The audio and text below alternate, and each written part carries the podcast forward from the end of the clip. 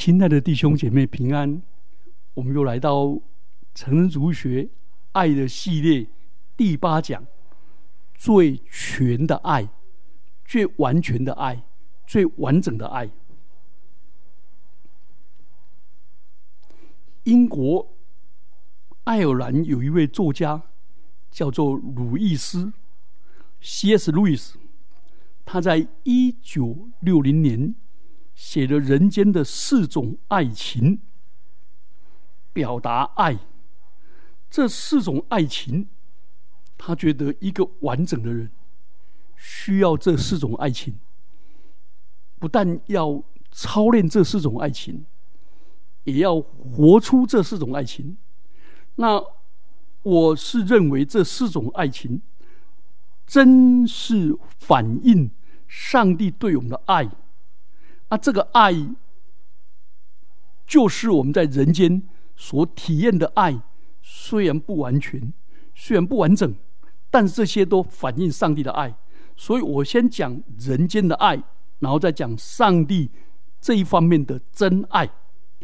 好，第一个爱叫做亲情 （storge），这希腊文的亲亲情，血缘的关系 （kin relation）。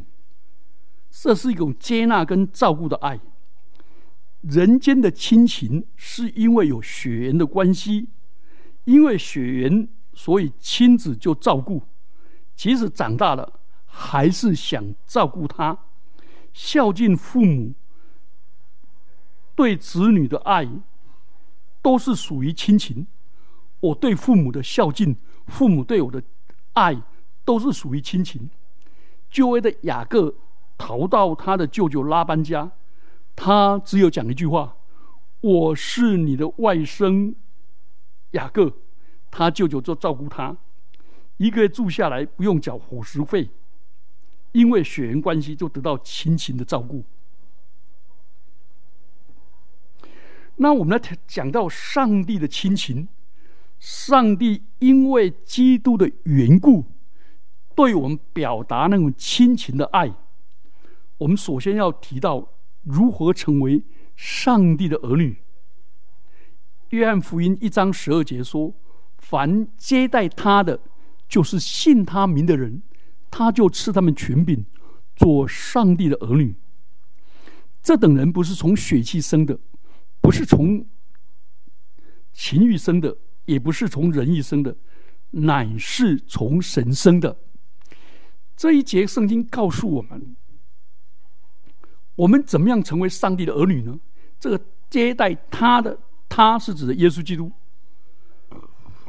凡是接受耶稣基督的人，上帝就赐给这些人一种权柄，成为上帝的儿女。接受耶稣基督是什么意思？就是接受耶稣成为我的，成为基督。成为我的先知，成为我的夫子，做我的老师，我成为他的学生，接受耶稣做我的救主，我的祭司，他为我而死，我愿意为他而活，接受耶稣基督做我的君王，他是我的主，我要顺服他。耶稣的道成肉身，住在我们中间，充充满有恩典，有真理。所以我们要学习像耶稣，接受耶稣的教训，这个叫做接待耶稣。耶稣死在十字架上，流出了宝血，洗净我们的罪，接受这样的救恩，这叫做接待耶稣。而且信耶稣从死里复活，这叫信耶稣。好，这样的人就成为上帝的儿女。好，那耶稣教导我们跟天父。的关系，他在教门徒的祷告里面，第一句话是说：“我们在天上的父。”就表达我们跟天父的关系。第一个是我们在天上的父，那个父是阿巴父，是指着好像一个儿女、一个小孩子对父亲那种如沐之情，所以好像小朋友叫爹地这种很亲情。所以这个阿巴父是温柔的。是善良的，是慈悲的，是亲昵的，是孽助的，是我们的父，但是他又是天上的父，是蛮有荣耀、尊严、伟大、卓越、超然、大有能力的上帝。所有的上帝，他是爱的上帝，又是蛮有慈爱的上帝。他是慈爱，也是公义的上帝。好，然后呢，我们怎么样把地上的父亲跟天上父亲做一个观念呢？因为有人常常将地上的父亲的关系投射在天父，所以他在如果他的原生家庭是被爸爸百般凌辱、贬义，然后呢？家暴处罚的人，他没有一个完美的父亲，所以他就想象这个父亲也天赋是残暴的，不对，不对，不对，这是我们在地上的天赋不，地上的父亲不完美，但是我们的天赋是完美的。希伯来书十二章十节说：“生生的父亲都是暂随己意管教我们。”唯有万灵的父管教我们，是要我们得益处。所以，真正的好的方法是愿地上的父亲都能够效法天父。你们要完全像你们天父完全一样。我也为人的父亲，常常缺乏爱心跟耐心，但是我希望我越显主荣。越来越像天赋，使我们的孩子看见我，就想到天赋的爱，不会被扭曲。好，这是上帝的亲情。第二个，我们来看上帝的友情。人除了亲情以外，我们在幼稚园期是父母肯定期，进入了幼稚园就是师长肯定期。到了小学，到了开始交往，我们还需要友情、友谊。朋友之间本来没有关系的，但是因为志趣相投、志同道合而成为朋友。所以，朋友是半开放、非独占的关系，并不是因为与你为友就不可以跟别人成为朋友。也不可以说，也不可以，因为你跟某人朋友做朋友，你就不可以跟另外人做朋友。朋友可以慢慢增加的。约拿丹跟大卫就是一个典范。大卫对扫罗王说的话，约拿丹的心跟大卫的心深深相契。约拿丹爱大卫如同爱自己的性命，这是沙漠记上十八章一节。约拿丹甚至于把自己的武器佩刀送给大卫做纪念。他们两个很契合，所以我们要知道，朋友是上帝给我们极大的礼物。朋友不只可以在极难的时候，有遇到变故的时候伸出援手，而且朋友也可以培养我们的道德勇气。灵性好的朋友使我们更亲近神，智慧的朋友可以帮助我们人生做正确的抉择。箴言说十三章二十节，与智慧人同行的必得智慧。即使朋友说了不中听的话，往往对我们有益处。箴言二十七章十七节说：“铁磨铁，磨出刃来。”朋友相感也是如此。那我们来看上帝的友情。上帝也圣经用朋友形容人跟上帝的关系。是一种自熟悉的、自在的、真情的、没有虚伪跟拘谨的连接关系。耶和华与摩西面对面说话，好像人与朋友说话一样。出埃及记三十三章十一节。所以摩西可以像朋友一样，跟上帝没有禁忌，自由聊天、说话、辩论。上帝乐意跟我们发展一种朋友的关系。耶稣也肯定朋友这种关系。耶稣对那些没有朋友的妓女、税吏、他乐意以朋友自居。耶稣又说：“人为朋友舍命，人的爱心没有比这个更大的。你们若遵守我的我所吩咐的，就是我的朋友。以后我不再称你们为仆人，因为仆人不知道主人所做的事。我乃称你们朋友，因为我从父所听见的都已经告诉你了。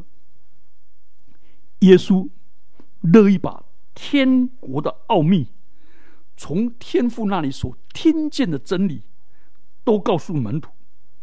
这证明主耶稣没有把他的门徒当做奴仆。朋友是可以分享秘密的，主仆之间不可以。朋友也代表着上帝对人的接纳，与人的友谊的关系的肯定，自在真诚的。耶稣基督是我们最好的朋友。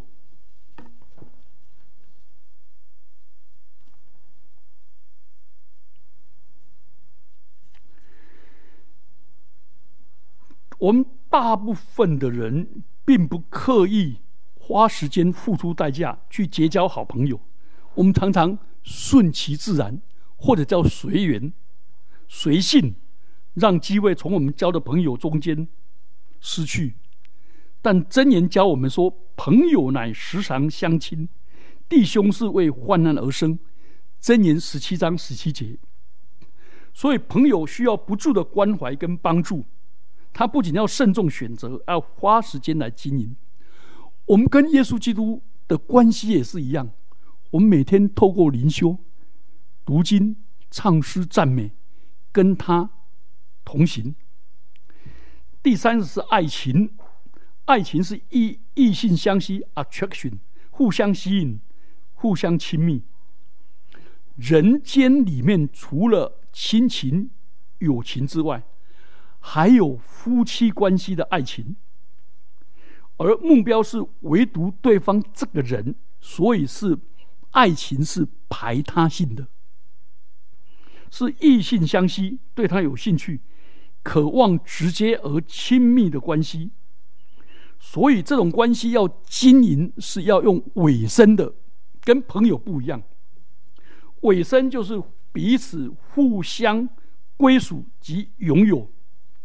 因为爱的关系，雅各说：“愿他用口与我亲嘴，因为你的爱情比酒更美。”好，那我们来谈上帝对我们的爱情。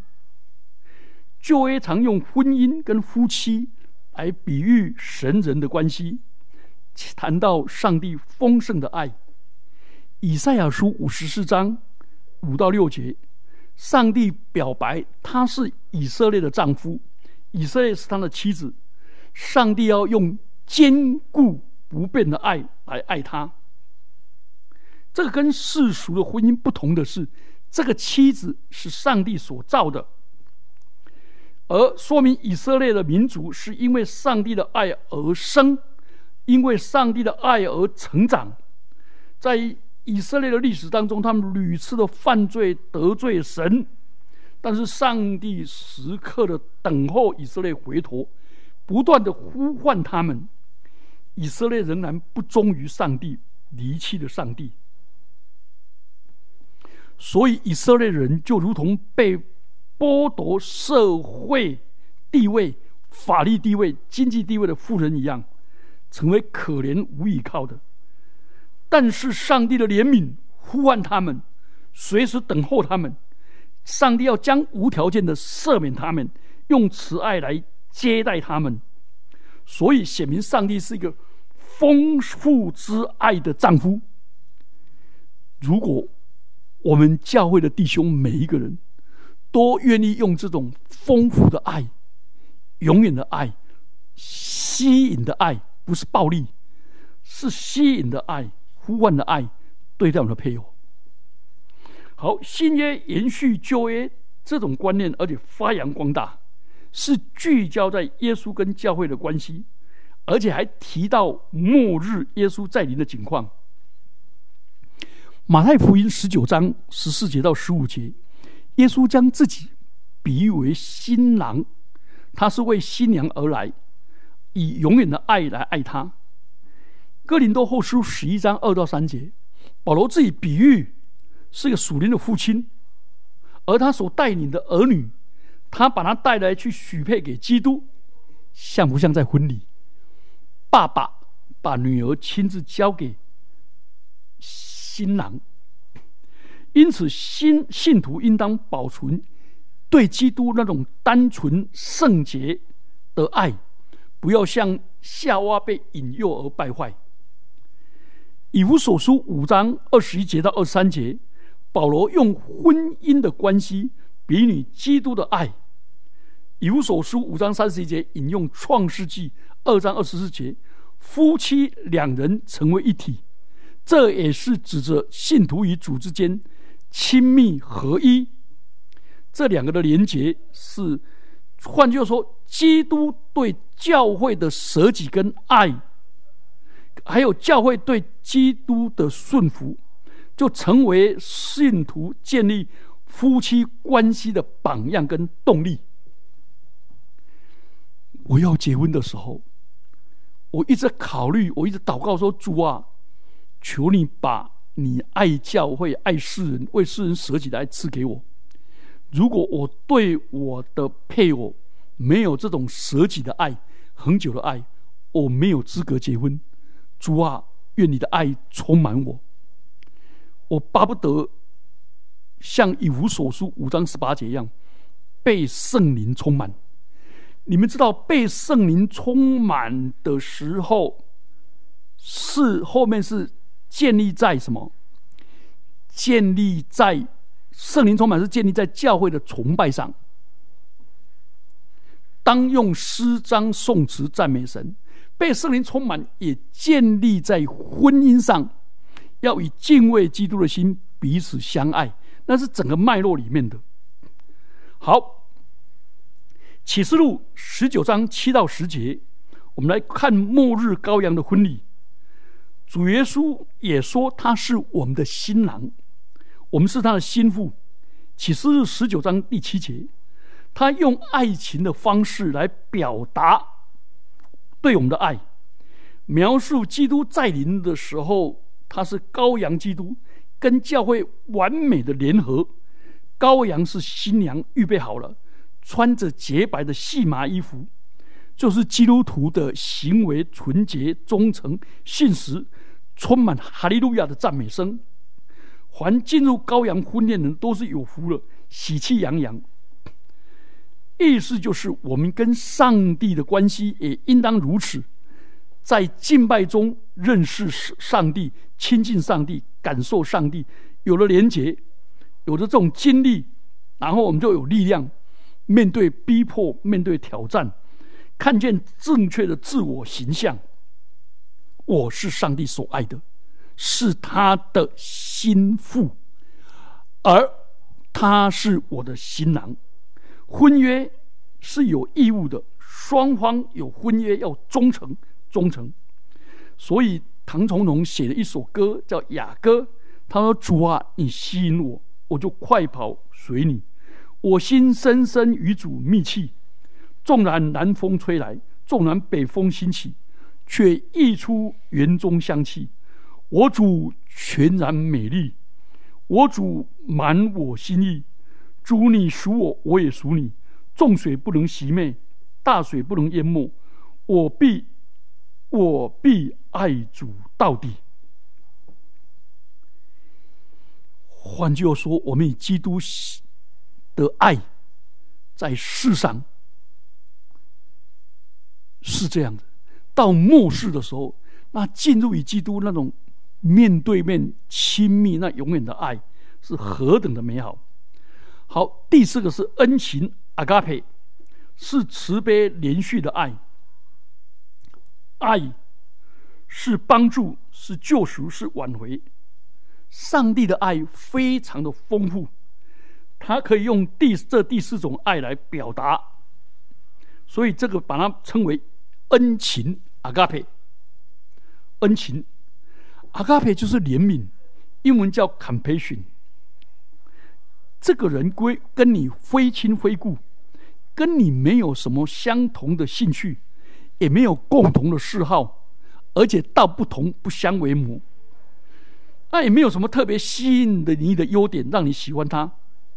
但是这个人遇到困难，这个人有需要，你就对他产生一种爱，帮助他解决问题。这个在神学上称为救赎的爱。这是神对我们的爱。这种所谓的恻隐之心，就是阿嘎贝的爱，是完全的付出，不要求对方回馈，也不要求别人要怎么做，是完全的帮助。最好的例子就是撒玛利亚好撒玛利亚人，他看见那个被强盗打伤、打了半死的人，既然不是他同族的人，甚至于。是被他歧视或者歧视他的人，而且他被打倒的快要死了，那个人看到了，就动了慈心。所以这这是第四种爱，是动了慈心，就无条件的去爱他们。这种爱非常的感人。今天，上帝就用这样无条件的爱我们。对我们就动了慈心。耶稣基督看见那个全身长了大麻风的人，他跑来求耶稣，跪在耶稣面前说：“主啊，你若肯，必能叫我洁净吧。”耶稣看了也动了慈心。